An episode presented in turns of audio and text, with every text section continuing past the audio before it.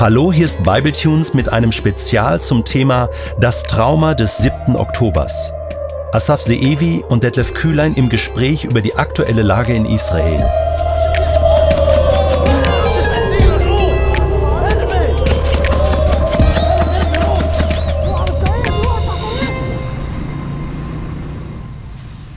Lieber Asaf, danke, dass du zu uns ins Studio gekommen bist, um über diese Ereignisse zu sprechen. In Israel würde ich dich jetzt fragen, Mashlom Cha, wie geht es deinem Frieden? Wie geht es dir? Es geht keinem gut. Es geht auch mir nicht gut. Ich bin noch in der Trauerphase. Ähm, ich denke, ich werde Jahre verbrauchen, um das Ganze zu verarbeiten, wie so viele andere auch. Das ist jetzt der zwölfte Tag des Krieges. Und äh, ich habe immer noch keine gute Nacht gehabt, kein Appetit. Mir fällt es schwer, Leute zurückzulächeln, wenn sie mich anlächeln. Ich bin nämlich äh, im Ausland hier und habe das Gefühl, auf einem parallelen Planeten zu sein manchmal ähm, muss ich mir erklären, ja, warte mal, das ist gar nicht hier, das ist für die Leute weit weg, aber essen gehen oder einkaufen gehen und so ganz normale Tätigkeiten, das kommt mir fast falsch vor. Kann, kann nicht sein, dass alles so hm. normal weiterläuft. Hm. Ähm, ich habe ein großes Stück Lebensfreude verloren. Das ist absolut nachvollziehbar. Du lebst ja mit deiner Familie in Deutschland, hast aber Familie auch in Israel. Deine Eltern leben in Israel und deine Geschwister. Wie geht es ihnen? Natürlich auch nicht gut. Ähm, eine Schwester ist äh, bei uns mhm. mit ihrer Tochter. Sie ist alleinerziehend. Sie war auf einer äh, Auslandsreise. Sie war in den USA privat und äh, kurz vor dem Heimflug kam das. Und sie hat äh, fast von unterwegs mhm. gefragt, ob sie einen Zwischenstopp bei uns machen kann. Aus Angst. Ja. Nicht vor Raketen.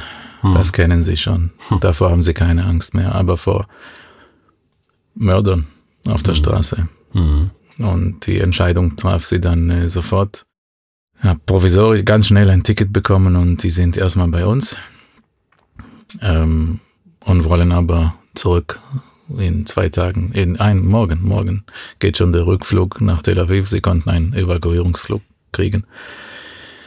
Es ist für die Kleine, die ist acht, es hm. ist einfach nichts, ähm, nicht zu Hause zu sein so lange. Hm. Nach der, sie ist schon jetzt einen Monat weg. Hm. Ähm, es, äh, sie braucht den, die normale Umgebung wieder. Mhm.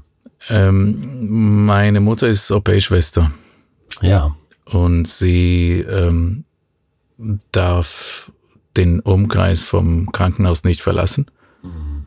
weil sie vorbereitet sind ähm, auf weitere viele Verwundete. Es ist kriegsrelevant oder zivilschutzrelevant und äh, ein paar Tage lang äh, hat sie im Krankenhaus gewohnt, sozusagen, äh, übernachtet. Okay.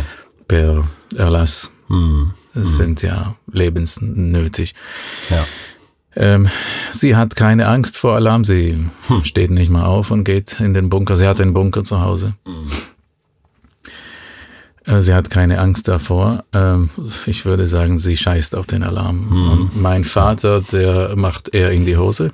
Hm. Der hat Angst. Der hm. hat Angst. Der ist vom Typ her auch so eher der Pessimist und äh, hat viele Bedenken und er ist aber Jetzt, äh, er wird 81 und kann nicht laufen. Er hat Leukämie. Ähm, das heißt, sein Sauerstoff äh, im Blut ist äh, gering und mhm. mehr als 50 Meter äh, laufen am Stück, das, das schafft er gar nicht mehr. Und schnell aufstehen und jetzt, das schafft er nicht.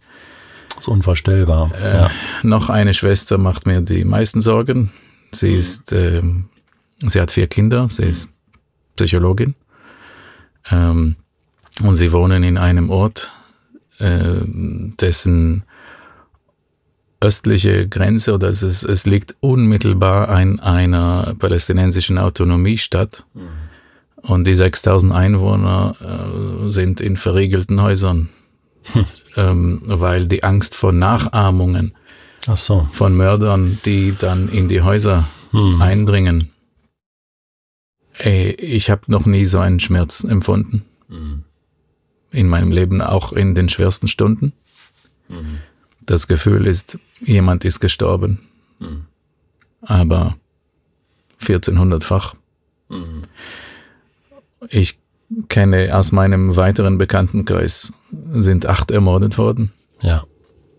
Alles Mädchen übrigens. Oh Mann. Überwiegend eine Clique, mhm. die auf einer Party waren. Mhm. Aber auch noch in ihren Häusern ähm, Familien und Familienmitglieder. Zwölf liegen noch im Krankenhaus. Mhm.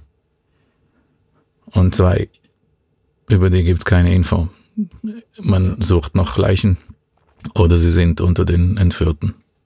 Und fast alle meine Freunde haben Abschied von ihren Familien, von Frauen, Kindern genommen, sind in Uniform und warten und üben, ohne zu wissen, ob und wann sie zurückkommen. Vielen Dank, Asaf, dass du uns da so mit reingenommen hast. Ähm, das ist für unsere Zuhörerinnen und Zuhörer sehr wichtig, so aus erster Hand äh, mal zu hören, wie, wie geht es euch damit? Und es ist so schrecklich und äh, ich sitze jetzt hier auf dem Stuhl und, und ähm, kann dir nur zuhören und bin selbst verzweifelt. Ähm, du hast es gerade gesagt, ähm, wir sind mittendrin noch. Wir haben heute, und ich muss das kurz sagen, Mittwoch, den 18. Oktober. Das heißt, es ist jetzt elf Tage her. Und ähm, äh, wenn wir diese Podcast-Reihe senden, wird es wieder ein paar Tage später sein. Das heißt, äh, die Ereignisse überrollen sich. Ähm, Asaf, äh, ich frage dich, Samstag, 7. Oktober, wo warst du, als du die ersten Nachrichten bekommen hast? In meinem Alltag. Ich wollte Brötchen holen, um mit der Familie zu frühstücken. Ähm, ich wusste, meine To-Do-Liste für den Tag enthält äh, die Grundreinigung zu Hause, den Wochenputz und ich musste noch packen, weil ich am nächsten Morgen mit einer Reisegruppe zum Flughafen fahren hm. sollte. Ähm, ich kam nach Hause mit der Tüte und am Boden lag schon ein Zettel mit der Handschrift von meiner Frau, ruft dringend bei der Arbeit an. Ja. Da ist es Freit es ist Samstag. Ja. Es ist niemand im Büro. Ich habe auf Handy angerufen und äh, sie wussten das schon vor mir. Hm. Ich habe es einfach durch den langen Morgen äh, ja. nicht mitbekommen. Äh, wir haben zwei Gruppen am folgenden Tag gehabt, die abreisen und noch eine, einen Tag drauf und noch eine. Und ich bin dafür zuständig und muss dann die Entscheidung treffen, was machen wir? Wo, wohin geht das? Was ist das für ein Ereignis? Und ich wusste erstmal noch gar nichts. Vielleicht nur kurz für unsere äh, Zuhörer. Äh, du bist Reiseleiter bei Kulturreisen äh, in der Schweiz, bietest äh, professionell Israelreisen an. Und ähm, deswegen jetzt die, diese Rückfrage von deinem Arbeitgeber. Ja, natürlich. Hm. Natürlich, ja. Dann war ich auf dieser professionellen Spur, hm. aber sofort natürlich währenddessen, während der Telefonate, die Bildschirme angeschaltet und mir ist übel, physisch übel geworden. Ähm, und ich habe ich, ich hab dann eine Parallelbahn bin ich gefahren, Parallellaufbahn. Mhm. Ja, was heißt das? Was, was läuft da eigentlich? Wie, wie kann es sein? Was ist das? Ähm, und dann noch eine Parallelspur. Ja, wie, wie geht's meinen hm. Leuten? Wie geht's meinen Eltern? Meine, hm. ja. meiner Schwester? Ich wusste, ähm, ja, da, da, da versuchst du parallel alles unter einen Hut zu bewältigen, äh, was nicht geht. Während der Anruferei höre ich im Fernsehen Anrufe von einer Mutter, die mit ihren Kindern im Luftschutzraum in einem Kibbutz im Süden beim Gazastreifen sitzt und sie flüstert ins Telefon und sagt, ja, das, äh, sie laufen hier rum, schon zwei Stunden laufen sie rum und du hörst im Hintergrund die Schüsse mhm. und dann ist die Leitung tot. Und das hast du wo genau gesehen? Also dieses Gespräch hast du verfolgt? Wo? Ja, im Fernsehen. Im das Fernsehen war, war war live, ja, war, war schon Ah. ähm, ähm, Breaking News. Alle, alle Sender haben das unterbrochen. Ja. Ich schaue, ich konsumiere Nachrichten, äh, das sind israelische Sender. Ja. Und Leute riefen an, äh, sie hatten schon keinen Strom mehr und die Batterie reichte für einige nicht mehr. Ähm, sie riefen an und äh, za zahlreiche Gespräche wurden aufgenommen und WhatsApp-Nachrichten äh, aufgetan und, und Bild und äh, Text. Und du kriegst es live mit und verstehst nicht, wa- was, was läuft da? Ja. Wa- Was ist das? Das heißt, du hast da erst noch gar nicht realisiert, äh, was da wirklich passiert war. Du hast vielleicht einen Anschlag vermutet oder, Und oder wir alle, wir alle, Ja. keiner hat es realisiert. Ja. Auch, auch nicht die, das Militär und die Sicherheitsapparate und die Medien und die Öffentlichkeit und die Leute, die ins Auto stiegen mit Gewehr und wollten ihre Liebsten da rausholen. Viele von ihnen wurden selbst ermordet dann, weil keiner so etwas kannte. Es ist äh, etwas Neues. Weißt du, mit einem Ein Eindringen von, von zwei, drei, acht Terroristen in ein Dorf, damit kann man umgehen. Es ist schlimm, es ist schrecklich und das bedeutet die Ermordung von ähm, Bürgern in ihren Häusern. Aber dass das kam, wie es kam, das hat keiner, keiner im schlimmsten Albtraum erwartet. Ja. Wir hatten ja am Sonntag danach kurz Kontakt und du hast mir das so geschildert, ähm, äh, so äh, die verschiedenen Phasen äh, deiner Gefühle von Schock, ähm, Wut. Ähm, ich weiß gar nicht, wie, du die Chronologie beschreiben würdest. Wie ging das für dich weiter? Ich stelle mir das so vor, du hast mehr und mehr realisiert, äh, dann am Samstag, was passiert ist und gleichzeitig äh, hattest du auch Kontakt mit deiner Familie und gleichzeitig äh, hast du telefoniert und gleichzeitig, äh, das lief ja alles parallel ab. Ja, also bis zum Mittag war mir spätestens klar, kurz vor Mittag elf oder so. Das wird eine lange Geschichte und große Geschichte sein. Ähm, es ist keine, keine, kein Ereignis, das klein und lokal bleibt. Ähm, ich habe verstanden, für die kommenden Monate gibt's keine realistische Chance, unsere äh, Reisegruppen durchzuführen bis zum Ende dieser, dieser Reisesaison, das ist der Herbst, ja, bis Ende 2023 ist es nicht realistisch. Ähm, man muss es noch mit Vorsicht beobachten, aber es wurde relativ schnell klar. Und dann konnte ich diese Arbeits, ähm, äh, den, den Kanal ähm, beiseite legen Ja. und mich aufs äh, Wesentliche dann konzentrieren. Natürlich war ich in Kontakt mit, mit allen, aber die, die stundenlang, du sitzt vom Bildschirm und mit Radio und äh, sozialen Medien, stundenlang läuft es und du fragst dich, aber warum so lang? Es ist jetzt die sechste Stunde und siebte Stunde und achte Stunde und es ist immer noch so, dass Rettungskräfte nicht reinkommen. Ja. Hilflos. Das ist ja etwas, was ich äh, dann in den Nachrichten auch mitverfolgen konnte und was mich dann auch so schockiert hat. Ähm, äh, ich bin jetzt schon einige Mal in Israel gewesen und, und ich, ich weiß, wie eure äh, Sicherheitskräfte präsent sind und funktionieren. Und für mich war das unvorstellbar, dass sowas überhaupt möglich ist, dass sowas sein kann, so ein Einmarsch von, von Hunderten, du sprichst von ja, Tausenden von, von Terroristen. Was ist da passiert?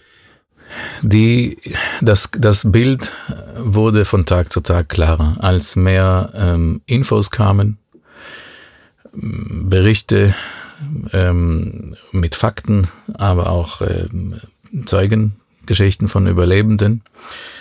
Das wussten wir damals auch nicht. Und gar, da, die Frage schwebte dann im Raum bei allen, auch bei den Leuten, die in ihren Häusern abgeschlachtet wurden. Wie kommt keiner zur Hilfe? Ja. Und so lang. Ja. Und so, da, da, da muss ich jetzt in der Retroperspektive das schildern. Hm. Samstagmorgen 6.30 Uhr Ortszeit. Kommt ein Hagel, ein Ozean von Raketen, 2200 mehr oder weniger auf einmal auf ganz Israel bis Tel Aviv, Jerusalem. Hm. Äh, diesen Umfang, dieses Ausmaß, das, das kennen wir so nicht. Das ist nur in äh, während äh, es eine Militäroperation äh, gibt oder wirklich nur, also das ist Krieg. Mhm. Das, das ist nicht die Routine, die wir kannten, mhm. sondern das ist Krieg. Aber im Schatten dieser Raketen binnen Sekunden gleichzeitig hat die Hamas es geschafft, die Hightech-Grenze Israels zum Gazastreifen außer Kraft zu setzen. Mhm. Und zwar griffen sie mit Drohnen, die relativ einfachen Sprengstoff auf die Kameras und Schussanlagen ähm, gestellt haben. Da muss man wissen, die Grenze zum Gazastreifen die galt bei uns als eine der sichersten und ja. unpassierbarsten der Welt. Ja. Das ist die Milliardengrenze mit einer Betonmauer mhm. bis 60 Meter Tiefe. Mhm. Wer, das macht kein Staat, kein Land macht das. 60 Meter Betonwand in die Tiefe bis zum Grundwasser, mhm. damit keine Tunnel gegraben werden ja. können. Aber es war eine Hightech-Grenze und nicht mit viel Manpower. Es gab da Türme, nicht wie die Grenze der DDR. Es gab keine Selbstschussanlagen. Das ist rechtlich gesehen in Israel nicht möglich. Mhm. Es gibt aber mehrere Dutzend Türme. Es gab sie. Ähm, Roe Yore heißt das. Er, er sieht und schießt, aber nicht automatisch. Ein Mensch beobachtet einen Bildschirm. Mhm. Und nur wenn dieser Beobachter, der erfahren ist, meistens eine Frau, wenn sie das meldet, dann muss mindestens ein Offizier aufwärts vom Rang höher eine Schussfreigabe geben. Ah, okay. Und man kann da von dem unbemannten Turm eine Person niederschießen mhm. und stoppen. Mhm. Die versucht zum Beispiel den Zaun durchzuschneiden oder sowas. Allerdings ist das ein einzelner Schuss. Ach so. Das ist geeignet für zwei, drei Personen, die es gleichzeitig versuchen. Mhm. Wenn du die Massen bremsen willst, die da waren, bräuchtest du Apparate, die an Flugzeug montiert werden können, die nicht weniger als, sagen wir mal, 100 Kugeln pro Minute schießen. Hm. Erst dann, nur so kannst du eine solche Masse von 2500 äh, gut gerüstete Kämpfer stoppen. Aber wie ist das denn? War denn kein israelisches Militär sonst noch äh, in der Nähe? Es kursiert ja so eine Meldung, dass irgendwie Militär, was vorher da war, abgezogen wurde Richtung Westbank. Die Anspannung im Westjordanland war gewesen und eine halbe äh, Einheit, wir reden über 500 Personen, wurde in der Tat dorthin versetzt. Mhm es ist aber jetzt, das bringt das Gleichgewicht nicht durcheinander. Das okay. macht die Routinengegenwart nicht anders.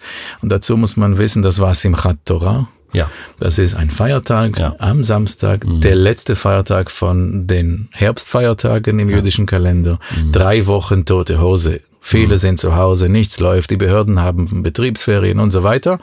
Natürlich ist das dann die Zeit, wo es das wenigste Personal hat.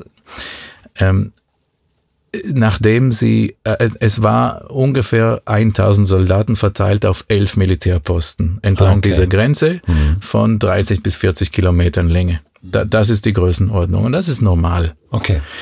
Es, es setzt auf Hightech, nicht ja. auf Personen. Ja. Sobald die Kameras blind waren, haben sie die Generatoren, die die Bewegungsmelder, Kontaktmelder am Zaun melden, zerbombt. Und mhm. der Zaun war nicht mehr mit Strom versorgt. Der Strom dient dafür zu wissen, wann berührt ein Mensch oder ein Säugetier den Zaun. Es ist auch, es ist nicht, dass du stirbst, wenn du es berührst. Mhm. Das haben sie außer Kraft gesetzt. Und in einer bestens gründlich geplanten Aktion machten sie mit Sprengstoff, mit geeignetem professionellem Sprengstoff Löcher im Zaun, schätzungsweise 40 gleichzeitig, und dadurch nachher übrigens mit an ein paar Stellen mit Traktoren vergrößert. Einige Aufnahmen sind auch in die Weltmedien gekommen, wie ein Bulldozer das öffnet. Ähm, sie griffen zuerst die Militärposten an mit Sturmgewehr, mit Panzerfäusten, mit Handgranaten. Die Beobachterinnen von den Kameras, das sind ungefähr 20 Stück. 20 werden vermisst. Sie sind nicht am Leben, sehr wahrscheinlich, oder entführt. Hm. Die Soldaten, die in den relativ kleinen Posten waren, vielen von, viele von ihnen, also ich zittere, wenn ich das sage, aber sie wurden geköpft. Geköpft. Wahnsinn. Mit Macheten hm. geköpft. Ähm, sobald das Militär im Schutz war, die Soldaten, ähm, sehen sie sofort dann nach einem äh, geplanten, äh, nach einer Aufgabenverteilung in verschiedenen Einheiten direkt in die nächsten Ortschaften gegangen.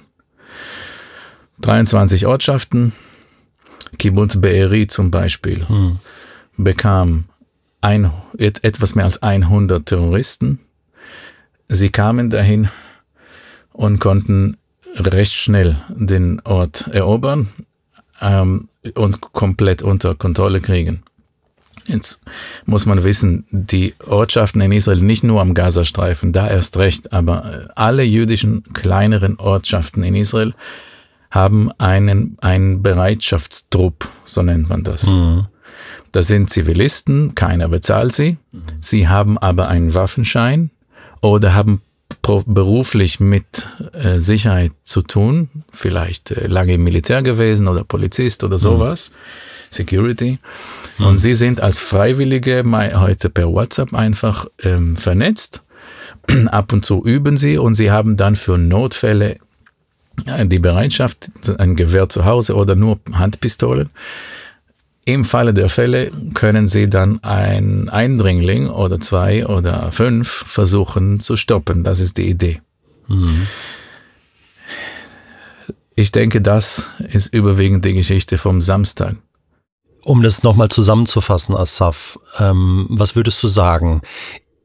Was ist dein Eindruck? Ähm, äh, du hast mir gesagt, du hättest das Vertrauen in die, in die Sicherheitsbehörden äh, oder auch in das Militär, Fragezeichen, verloren, weil sowas war eigentlich äh, unvorstellbar, dass das passieren kann. War man auf diesen massiven äh, Schlag nicht äh, genügend vorbereitet? Oder wo lag jetzt deiner Meinung nach äh, das Problem, dass, dass man das nicht aufhalten konnte, beziehungsweise auch äh, gekoppelt da noch die Frage, äh, die israelischen Geheimdienste, man, man, hat man das nicht ahnen können, nichts gewusst, das wurde ja über Jahre vorbereitet.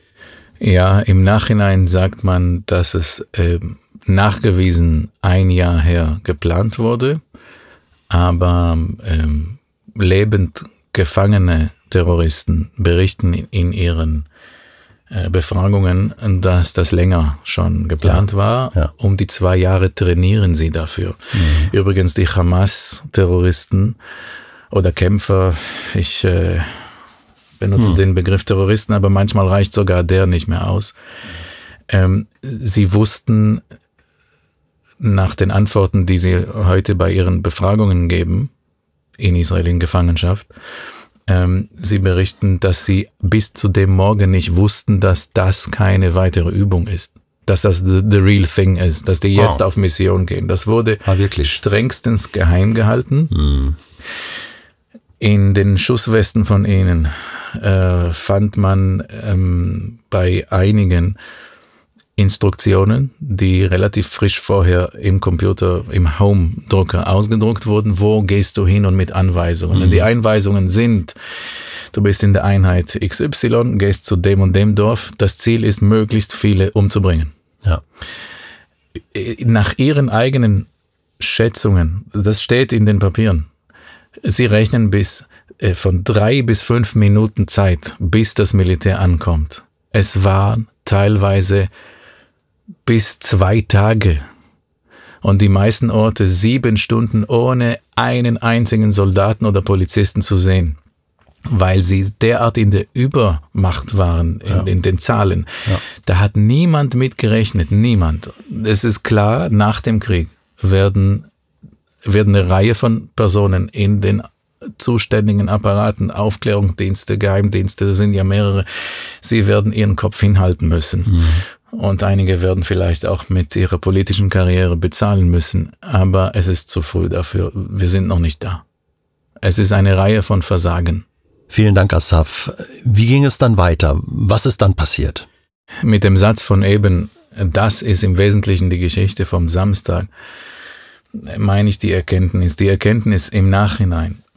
Orte, die schnell genug und organisiert waren mit ihrem Bereitschaftstrupp, die konnten sich verteidigen. Mhm. Da gab es, da kam es zu Schusswechsel, da kam es auch zum Tod von einigen der Bereitschaftszivilisten, ähm, aber sie konnten dann die Terroristen verjagen und äh, sie zogen dann in den nächsten Ort. Hm. Orte, die nicht vorbereitet waren, hatten ein Massaker erlebt. Ja. Wie zum Beispiel Kibbutz Be'eri. Kibbutz Be'eri ist, das hat es am schlimmsten getroffen, zusammen ja. mit Kibbutz Kfar Aza. Mhm. Ähm, aber es gibt noch ein paar Massakerpunkte. Überall, wo die Bereitschaftsleute nicht schnell genug waren. In, in einem Ort hat die Zuständige, da gibt's immer eine zuständige Person. Die Chefin äh, von der, vom Bereitschaftstrupp die hat um 6.32 Uhr mit den ersten Alarm, ist sie rausgegangen, hat im Himmel Gleitschirmflieger gesehen, mehrere. Gleitschirmflieger im Alarm, die gezielt weiterfliegen, hat bei ihr ein Warnzeichen, Warnzeichen sie hat verstanden, oh oh. Ja. Das, äh, es kamen mehrere Dutzend ähm, Terroristen kamen auf diesem Weg mit motorisierten Gleitschirmen, pro Gleitschirm zwei Personen. Ähm, und landeten direkt dann in den Orten. Sie hatten äh, andere Einheiten, die kamen mit Pickups, mhm. äh, mit schwerem äh, Schießgewehr Gerät. obendrauf, ja, mhm. schwerem Gerät. Sie gingen zu den Kreuzungen der Fernstraßen und konnten so mit äh, Blockaden praktisch jeden, der zur Hilfe kommt, inklusive Soldaten, die am Anfang gar nicht verstanden haben, worum es geht, wie groß das ist, mhm. sie haben sie alle niedergeschossen das erste, was sie gemacht haben, gemäß ihrer Pläne und auch in der Realität, sie haben äh, in diesen Orten den Krankenwagen mit einer Panzerfaust in die Luft gejagt. Mhm. Und dann suchten sie das Auto vom Sicherheitszuständigen. Und sie hatten bestens die Infos gehabt. Hm. Und so blieb dann die Zivilbevölkerung schutzlos über Stunden. Das wäre nämlich meine Frage gewesen. Warum hat es so lange gedauert? Aber das, was du jetzt beschreibst, das ist ja schrecklich äh, und von langer Hand terroristisch vorgeplant. Die ersten Fahrzeuge, die das Militär runtergeschickt hat, ja. waren nicht, äh, waren keine Panzer, das waren einfach normale Fahrzeuge. Die konnten sie ja natürlich sofort mit einer Panzerfaust in die Luft jagen und je, ja. jeden Krankenwagen, jeder, der kam, Eltern wollten ihre Kinder, die den Standort freigeben von der berühmten Party, sie wollten sie holen. Mhm. Manchmal haben manche Kinder es geschafft, zu entkommen, zu Fuß, verwundet, aber sie haben es geschafft und die Eltern kamen nicht zurück, weil sie erschossen wurden an der Kreuzung. Es gibt ja noch dieses äh, Beispiel äh, von dem schlimmen Massaker im, im Negev, äh, wo diese Techno-Party äh, war. Ähm, es gibt doch dort, ähm, so war immer meine Wahrnehmung, äh, ähm, auch Kasernen in der Nähe, aber auch da war kein Zugriff möglich. In der Kaserne waren alle sofort tot. Okay. Und die Party mit 5000 Teilnehmern, ein Rave. Ja. Da hatten sie genaueste Infos natürlich von den sozialen Netzwerken, das kann man heute gar nicht geheim halten. Ja. Und davon wussten sie. Es gab übrigens eine zweite Party, hm. die sie viel kleiner, nur mit 200 äh, oder sowas Teilnehmern. Ähm, von der wussten sie nicht im Voraus, aber die haben sie auch erwischt. Aus ja. der Luft, äh, du, ich, ich fliege selbst motorisierten Gleitschirm. Ja. Aus der Luft siehst du alles. Mhm. Und du kannst natürlich die Bodentruppen, die hatten, die kamen mit Tausenden von Funkgeräten. Du kannst die Bodentruppen der Sprit reicht ja bis drei, drei Stunden. Du kannst die problemlos ähm, äh, navigieren, lotsen. Äh, die Party haben sie von allen Seiten eingekreist, so dass du nicht mal fliehen konntest. Wer fliehen konnte, äh, die gingen ins Auto, sobald Raketenalarm kam. Sie gingen in die Autos. Jeder, der früh weg war, wurde schon an der Kreuzung erschossen. Dann drehten einige hinten äh, zurück, die drehten um und sagten nein, nein, nein und kamen mit Schusslöchern und Wunden zurück. Mhm. Und Leute haben nicht verstanden, ja, sie fliehen dahin und kommen aber verwundet zurück und schrie, es schrien Leute, nicht dahin fahren, da sind Terroristen, die schießen. Und die einzige Chance war, versuchen sich zu verstecken, aber auch das ging nicht. Sie haben mhm. in jedes Dixie-Klo geschossen, ohne mal die Tür aufzumachen. Ist das schrecklich. Die haben 260 Menschen in einem Haufen erschossen. Mhm. Sie haben in einer, da gibt es im Gazastreifen, gibt es seit 20 Jahren, eigentlich äh, seit Israels Abzug vom Gazastreifen 2005 August, äh, ta zwei Tage später kamen die ersten Raketen. Davor hatten wir keine Raketen vom Gazastreif. Hm. 2005 bis heute, das ist bald 20 Jahre.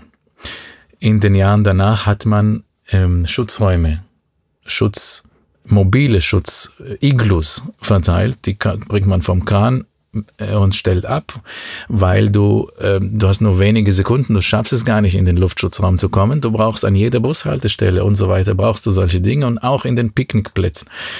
Die Party war an einem Picknickplatz, das heißt Waldpicknick oder Wanderplatz Reim. Da war ich schon mehrfach mit mhm. Gruppen auf einer schönen Wanderung auf den Spuren Isaaks. Mhm. Und da gibt's einfach viel Platz. Und das war alles genehmigt und organisiert. Und die hatten diese Schutzglocken hingestellt. Und die Hamas-Leute, als sie, da fanden sie, wo du normalerweise zu fünf oder zu acht drinnen bist in so einem einer Glocke, da waren bis zu 40 Leute und die haben sie dann niedergesprüht mit Kugeln Wahnsinn. bis zu siebenmal immer wieder neu. Mhm. Und die haben Handgranaten reingeworfen. Mhm. Die einzigen, die so äh, etwas überlebt haben, die lagen einfach ganz, ganz unten unter vielen, vielen Leichen bis zu zehn Stunden bestialisch. Ich versuche mir gerade vorzustellen, äh, äh, meiner Frau ging es so, äh, du kennst sie gut, äh, sie sagt, sie konnte in den ersten Tagen, hat sie sich überhaupt keine Nachrichten angeschaut. Das war einfach zu viel für sie. Ihr reichte schon die Info, ja, die Textnachricht quasi von diesen Ereignissen. Ich versuche mir gerade vorzustellen, wie es dir auch mit deiner Familie, mit deinen Kindern ergangen ist jetzt äh, an dem Samstag und auch an dem Sonntag. Ähm, wie, wie, wie habt ihr, wie seid ihr damit umgegangen? Was habt ihr, äh, möchtest du darüber reden oder ist, ist das schwierig? Es ist ein, ich, ich, ich möchte darüber reden. Es ist, ich war die ersten Tage aber nicht dazu in der Lage. Hm. Jetzt langsam, langsam habe ich einen Tatendrang oder überhaupt die psychische Stabilität auch nicht immer darüber zu reden. Du hörst mhm. Geschichten von aus erster Quelle und teilweise live. Ja. Ich kriege bis heute noch solche Nachrichten. Die sind alle auf Hebräisch, aber ich habe auch eine auf Deutsch. Und äh, für unsere Hörerschaft möchte ich das vorlesen. Bilha Epstein, meine Schwiegermutter, 82, ist tot. Ophir Liebstein, mein Schwager, 50, ist tot. Netta Epstein, 22, der Sohn meines anderen Schwagers, ist tot. Nizan Liebstein, 19, Ophirs, Korrektur, der Sohn meines toten Schwagers, verwundet und vermisst, verschwunden. Ophir war Präsident des Regionalrats von Shar HaNegev. Unsere Familie ist zerrüttet. Ich kann nicht mehr atmen. Da reicht es, wenn du ein Schicksal, ein genau. Einzelschicksal ja. hörst.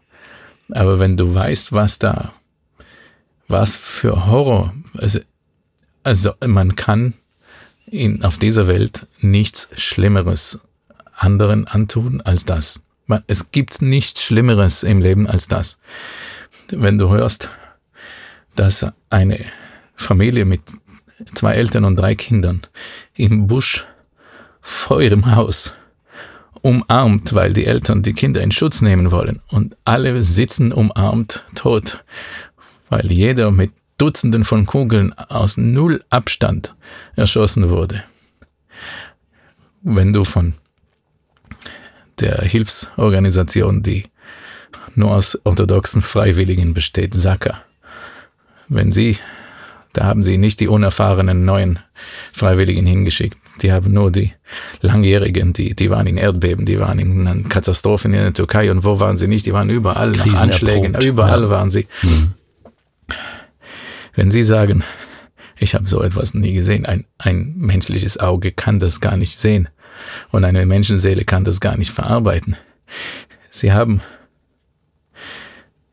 Kinder gefesselt aneinander und vor den Eltern gequält, gefoltert und ermordet. Die haben die Eltern gezwungen zuzuschauen. Sie haben Unfassbar. einen, einen 14-Jährigen haben sie von den Eltern getrennt und rausgenommen und gezwungen mit dem langen Gewehr am Hals, dass er seine Nachbarn rausruft auf Hebräisch, weil mhm. sie seine Stimme kennen. Das sind ja Nazi-Methoden. Ja. Sie haben, es sind etwas mehr als 40 Babys unter den Ermordeten. Mhm. Teilweise geköpft, lebend verbrannt. Es sind Menschen, die absichtlich mit Handgranaten zu Fallen gestellt wurden. Was, was kann es Schlimmeres geben als das? Asaf, ich versuche äh, das jetzt mal in Worte auszudrücken. Man kann es eigentlich nicht ausdrücken, aber ähm, ich glaube, alle Hörerinnen und Hörer und auch ich, wir sind komplett überfordert mit diesen Informationen. Äh, allein das nur zu hören, äh, bereitet äh, mir so einen großen Schmerz. Ähm, wie schmerzvoll äh, muss es dir damit gehen? Ich glaube, das wird hier deutlich an dieser Stelle. Und wie schmerzvoll das Ganze ist und unfassbar ist, ist äh, äh, mit der Aussage verbunden, die du mir am Telefon äh, gesagt hast, Detlef. Ähm, ich versuche das mal mit eigenen Worten auszudrücken, gerade die Vermissten, äh, die es noch gibt. Es gibt ja Geiseln, äh, die die Hamas mitgenommen hat und es gibt Vermisste. Und äh, du sagtest mir, man wünscht sich, äh, dass die Vermissten umgekommen sind, gestorben sind, als dass sie jetzt noch lebend als Geiseln gehalten werden. Kann man das so sagen? Nee, das kann man nicht sagen. Das ist derart ambivalent, ja. ähm, nicht nur im Kollektiven, Israel, sondern äh, bei jedem Einzelnen. Stell dir vor, du bist eingesperrt im Luftschutzraum. Da muss man wissen, die, die Geschichte wiederholt sich dann bei Hunderten von Familien. Hundert. Die haben alle einen Luftschutzraum, weil sie da in der Nähe vom Gazastreifen nicht seit gestern wohnen und seit fast 20 Jahren fliegen da Raketen und Mörser. Der Satz war immer, das ist hier 10% Hölle und 90% Paradies. Hm. Und die 10%, das nehmen wir in Kauf. Hm. Aber es ist jetzt genau andersrum geworden. Es ja. ist 99% Hölle geworden und auf einmal. Sie saßen alle im Luftschutzbunker wegen dem Alarm und hörten dann in Minuten, das ist ja so, die Entfernungen sind so klein, das ist ein Acker ja, dazwischen ja. manchmal. Mhm. Das ist, du, du bist in drei, vier Minuten drüben in den ersten Orten. Die kamen ja mit mit Geländefahrzeugen. Mhm. Das geht im Nu. Ja. Die kamen auf Motorrädern. Ähm, sie kamen mit äh, bester Ausrüstung, ähm, Sprengstoff für äh, Öffnungen im Zaun. Da jeder Ort ist eingezäunt, jeder jüdische Ort in Israel ist eingezäunt, wenn er klein genug ist und das möglich ist. Und es gibt ein Tor und die Einwohner haben dann die Mög Möglichkeit mit einer App äh, das Tor zu öffnen, auch aus der Ferne. Das ist normal, da haben wir uns dran gewöhnt. Ja. Und sie wussten das und haben dann aus unerwarteten Seiten überwiegend dann Löcher im Zaun gemacht und ruckzuck waren sie da. Und dann bist du da im Zimmer und die, die Tür vom Luftschutzraum, die kann man nicht abschließen. Die ist gegen, gegen Detonationen, nicht gegen Menschen. Ja. Und alle, äh, die berichten darüber, dass sie die, den Türgriff gehalten haben, stundenlang abwechselnd, mal mhm. die Frau, mal der Mann ähm, oder Teenager, nur dass diese Türen nicht schusssicher sind. Und viele trafen dann Kugeln, die die Terroristen durch die Tür geschossen haben, wohlwissend. Und dann konnten sie die Tür öffnen. Wenn die Leute zu hartnäckig waren, also es gelang ihnen, dass einer hat ein Fahrradgestell der hat schnell ein Rad rausgenommen vom Rad und vom Kinderrad, das es in der Höhe ist, hat das äh, die Gabel praktisch benutzt, um den Griff zu verriegeln. Ähm, da haben sie ähm, erstmal mit Handgranaten versucht und nachher mit einer richtigen, einem richtigen Sprengstoff, das die Tür rausgenommen hat. Sie haben Panzerfäuste in Häuser geschossen. Die haben Handgranaten dann sofort und äh, Aerosolbomben. Das sind Bomben, die Menschen in einem Raum vernichten. Das ja. heißt, die, sie nutzen den Sauerstoff aus der Luft für hohe Temperaturen, die relativ lang anhalten. Also das mhm. Brennen, der Brennprozess ist relativ lang und du hast keine Chance. Das haben sie mitgenommen. Ähm, sie sind von einem Haus zum nächsten gegangen. Und da, wo Menschen es geschafft haben, eine ähm, Mutter mit einem einmonatigen Baby. Mhm. Der Mann hat heroisch dafür gesorgt, dass sie schnell zwischen den Beschuss raus konnte. Er ist ermordet worden, erschossen, aber sie hat sich dann 27 Stunden in einem Blumentopf mit dem Baby versteckt und das Baby hat ab und zu geweint und die Angst, ja, was das bedeutet jetzt, das sind Wahnsinn. Erzählungen, das ist 2023, das sind Erzählungen wie vom Holocaust. Ja. Wir haben in der Schule ein Poem gelernt über Chisinau heute in Moldawien, mhm. wo 1903, meine ich, das letzte Mal oder ja. vorletzte Mal ein Pogrom gewesen ist. Das hat uns erschüttert, das hat die, die jüdische Bevölkerung weltweit erschüttert über das, was im russischen, im zarischen Russland möglich ist oder ja. gewollt war. Aber da waren 50 ermordet. 50. Ja. Wir reden über insgesamt, jetzt hat die offizielle Mitteilung 1400 ja. Ermordete und Gefallene erreicht. Davon sind 300 Gefallene, also Soldaten und Polizisten. Allein auf der Party, auf der Party waren 34 Polizisten, die das absichern mussten. Ja. So eine Großveranstaltung braucht Polizei und Rettungskräfte. Vier haben das überlebt von den 34. Ja. Das konnte man gar nicht, man konnte es nicht. Eine, Entschuldigung, ich muss fortsetzen. Eine Frau erzählte, als sie rauskam, hat sie gesehen, sie stehen vor der Haustür mit Listen von den Einwohnern. Und einer, der gerade mal markiert Familie so und so, ist raus mit vier Kindern, mit Namen. Vier Kinder wohnen zu Hause. Unfassbar. Das ist Khalil, sagt sie. Khalil, der 30 Jahre bei uns im Ort arbeitet, aus Gaza, mit dem hatten wir Mitleid. Hm dem haben wir Kleider gespendet. Er hat bei uns renoviert und angestrichen, immer bei einer anderen Familie. Und die Leute haben Infos gegeben. Mit den 2500 Hamas-Terroristen kamen Tausende nach Israel rein. Wahnsinn. Bürger, inklusive Frauen, das siehst du auf den Videos, Überwachungskameras, du siehst Frauen, die kommen und spucken und treten auf Menschen, auf Eigentum und rauben alles, was da mitnehmbar ist, inklusive Autos, Traktoren, ein Pferd, Motorräder. Du siehst, wie Bürger, Zivilisten mhm. aussteigen aus einem Auto mit palästinensischem Kennzeichen, das wohl durch den Zaun gefahren ist, zwei Kilometer, die kommen durch das hintere Tor vom Kibbutz rein mit einem langen Gewehr. Mhm. Ob sie selber Leute abschlachten wollen oder ob das für den Fall ist, dass jemand sie im Raub stört, ist eine andere Frage, ist unklar. Aber im Moment offiziell hält Israel 4000 Leute aus Gaza, die einfach da waren. Einige haben es geschafft, mit Fernseher und sonst was rüberzukommen, mhm. wohl die meisten. Aber die 4000 von denen ist die Mehrheit mit Arbeitsbewilligungen in Israel. Äh, bis zum Krieg kamen 18.000 Arbeiter täglich über die Grenze. Hm.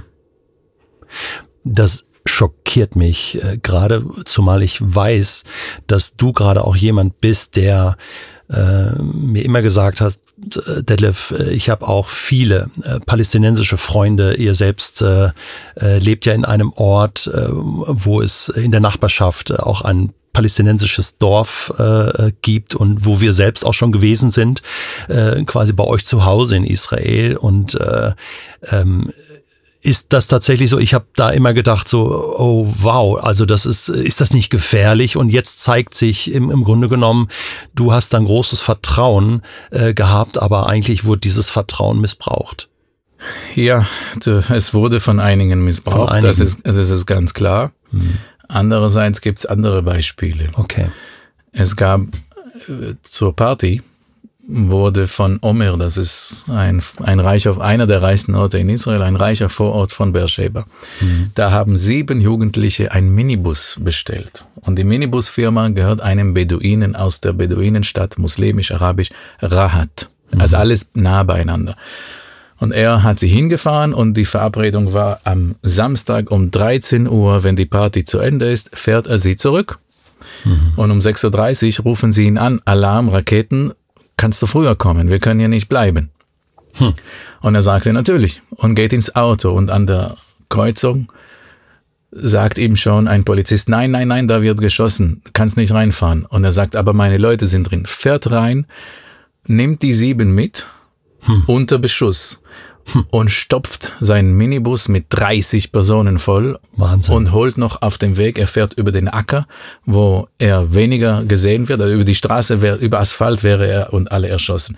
Aber er fährt über äh, Erde und holt noch zwei Geflüchtete, ein Paar mit Schusswunden, nimmt er auch, obwohl kein Platz mehr ist, im Auto. Er rettet damit 32 Personen. Wahnsinn. Und am zweiten Tag am Sonntag sind 600 freiwillige Beduinen mit ihren Geländefahrzeugen evakuieren gegangen. Leute haben ihre hm. Standort mitgeteilt, wer noch Batterie hatte. Stark. Und die haben einfach gesucht überall. Mhm. Und übrigens, die Terroristen haben auch eine aus der Familie von dem äh, Minibusfahrer, eine Frau, Beduinenfrau mit Kopftuch und traditionell und alles, die mit den Schafen unterwegs war, einen Kugel in den Bauch geschossen. Hm.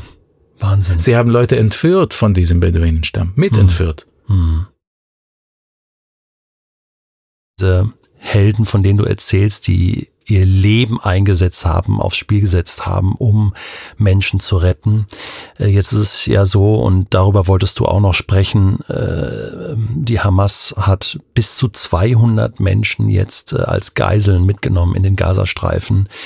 Ähm, wie sieht es da aus? Äh, wie, wie ist deine Hoffnung, Asaf, dass äh, da ähm, äh, es einzelne Geiseln überleben oder dass sie befreit werden können? Ähm, was ist da äh, die Strategie auch des israelischen Militärs? Es weiß keiner. Wir sind alle die, die Menschen und die Systeme mit einer neuen Situation konfrontiert, die wir nicht kannten in dem Ausmaß. Ähm, es gibt, es, es gab jemanden, der für Vermisste und Entführte beauftragt war, aber hm. es ging um drei, vier Personen. Es ja. ging nicht um 200. Jetzt wurde offiziell mitgeteilt, das Militär nimmt die Zeit, die nötige Zeit, damit alles professionell läuft. Auch die anderen Behörden, die, der Prozess der Identifikation der Leichen, ja. der dauert Zeit Erstmal, weil es total viele sind auf einmal. Ja. 1400 auf einmal. Und dazu noch 1500 Terroristen. Ja. Von den 2500 sind 1500 auf israelischem Boden erschossen worden, sind tot und die Leichen werden äh, auch, das musst auch äh, identifizieren. Das heißt, das System ist komplett überlastet. Das sind, es waren tagelang und immer noch containerweise, pro Container 500, 600 Menschen, Tote, Wahnsinn. Ähm, Ermordete und, und Terroristen zusammen. Es wird auf die, den Sack gesprüht, Terrorist. Und dann wird es nicht zusammen, also schon zusammengefahren, aber nicht zusammen beerdigt und natürlich nicht gleich, ähm, ja, es geht über ein anderes Amt. Aber alles total komplett überfordert. So ist es auch mit der Info über die Entführung. Sofort hat die Cybereinheit vom Militär ähm, alle, vor allem sozialen Netzwerke, weil die, die Hamas, übrigens ist es nicht nur die Hamas, es sind vier andere Organisationen mitbeteiligt. Mhm. Ähm, der islamische, der palästinensische islamische Dschihad ist voll mitbeteiligt. Man sieht es an den, den Terroristen. Die Hamas haben einen grünen Stirnband gehabt oder gar keinen. Ja. Der äh, islamische Dschihad hatten Schwarze. Sie gingen in die Städte rein und haben in Häuser geschossen und äh, Menschen erschossen. auf der Straße. Und äh, während des Massakers in Kibbutz Be'eri, wo 108 Menschen bis jetzt gefunden wurden, Leichen, mhm.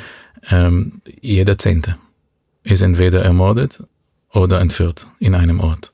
Oh Mann. Ähm, das, da hatten sich live ähm, die Organisation die Demokratische Front zur Befreiung Palästinas, das sind übrigens Sozialisten, mhm. die Che Guevara und ähnliche äh, Vorbilder ja. haben, also ja. nicht Islamisten. Mhm. Ähm, sie haben sich äh, gemeldet, unsere Kampfeinheiten sind in Be'eri im Kampf. Sie kämpfen in Be'eri. Also kämpfen heißt in dem Fall, sie schlachten Leute ab.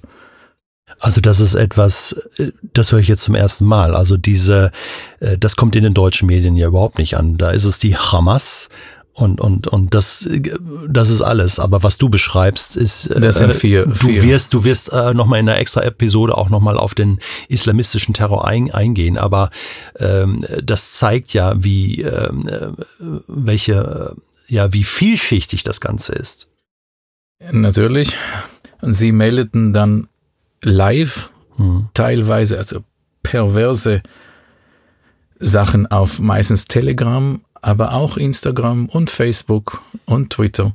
Sie haben Filme hochgeladen. Sie haben bei manchen Fällen haben sie einen jungen Mann und seine Freundin ermordet, gefilmt mit dem Handy vom Sohn und das der Mutter zugeschickt, den Film. Also, also konntest du live, also die, die, die Brutalität und die, die Grausamkeit und Schonungslosigkeit. Das ja. hat keine Grenzen da gehabt. Das hat einfach den Limit erreicht. Schlimmer geht nicht. Und so konnte dann die Cybereinheit vom Militär diese Filme sammeln und man sieht dann, wer kommt in Gaza an. Natürlich nicht über, über alle. Es ist nicht möglich, über alle die Info zu haben. Stand heute sind 199 Familien informiert worden.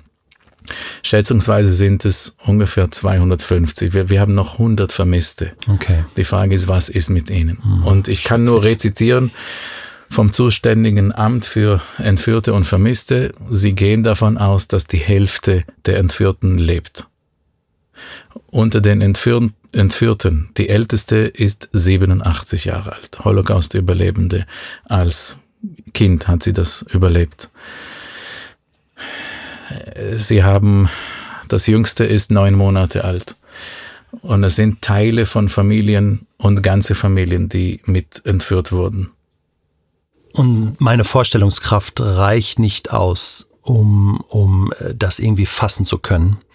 Ahmad Mansour, äh, arabischer Israeli, der äh, glaube ich, in einem Nachbardorf äh, groß geworden ist äh, in Israel. Du kennst ihn persönlich auch. Er hat in einer Talkrunde äh, bei äh, Markus Lanz im ZDF gesagt, ähm, ähm, wir müssen verstehen, ähm, dass der Staat Israel dafür Sorgen trage, Sorge tragen wollte ähm, oder Sorge tragen will. Ähm, setzt er nochmal an. Ähm, er hat gesagt, äh, man muss verstehen, dass der Staat Israel dafür Sorge tragen will, dass das, was im Holocaust passiert ist, nicht wieder passiert, dass man Menschen aus Häusern zerrt, Menschen äh, umbringt, dass man sich verstecken muss in Schränken äh, und und er sagt genau das ist wieder passiert. Das äh, wäre eben ein Schockzustand, äh, die, dieser, dieser ähm, Holocaust, ähm, äh, der sich jetzt wiederholt. Äh, würdest du das so bestätigen? Es ist ähm, nicht möglich, historische Phänomene und Geschehnisse miteinander zu vergleichen. Es ist sicher nicht möglich, ähm, den Holocaust komplett mit dem ganzen Entrechtungsprozess zuvor, mit jahrelanger Verfolgung und systematischer Vernichtung, kann man sicher nicht ver vergleichen. Allerdings erinnern uns die Berichte der Überlebenden. Wir reden von Überlebenden. Ich, ich brauchte vier Tage, um das über die Lippen zu bringen. Ich ja. habe Zeugengeschichten gesagt, aber na, es sind Überlebende. Jeder, der da lebend rausgekommen ist, ist Überlebender ja. eines Massakers. Ähm, wir gebrauchen Bilder und Wörter, die nicht zu unserer Realität gehören, die erinnern uns natürlich an die Schrecklichkeiten, die es im Holocaust, im Schatten des Zweiten Weltkrieges gab gegen uns. Natürlich, ja, wenn, wenn drei 20-jährige Mädchen im Fernsehstudio sitzen und interviewt werden, wie ist das, zehn Stunden unter Leichen der Freunden und Bekannten zu liegen, verwundet teilweise von Schüssen, mhm. und dann zu beten, Gott sei Dank, äh, lebe ich nachher. Äh, das erinnert uns an, natürlich an Erschießungsgruben. Ja. Das Selbstverständnis Israels, des Staats Israels ist nie wieder. Ja.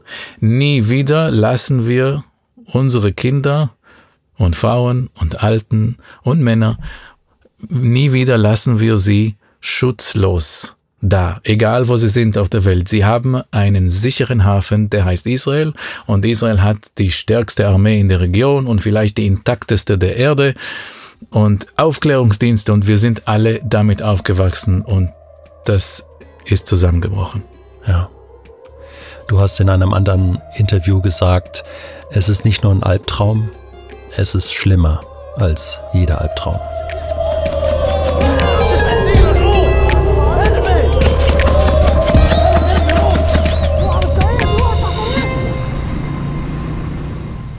Das war die erste Episode in unserer Staffel Das Trauma des 7. Oktobers. In der nächsten Episode geht Asaf Seevi auf die geschichtlichen Wurzeln des islamistischen Terrors und Hasses ein und zeigt auf, welche Konsequenzen dieser hat, insbesondere für den Nahen Osten.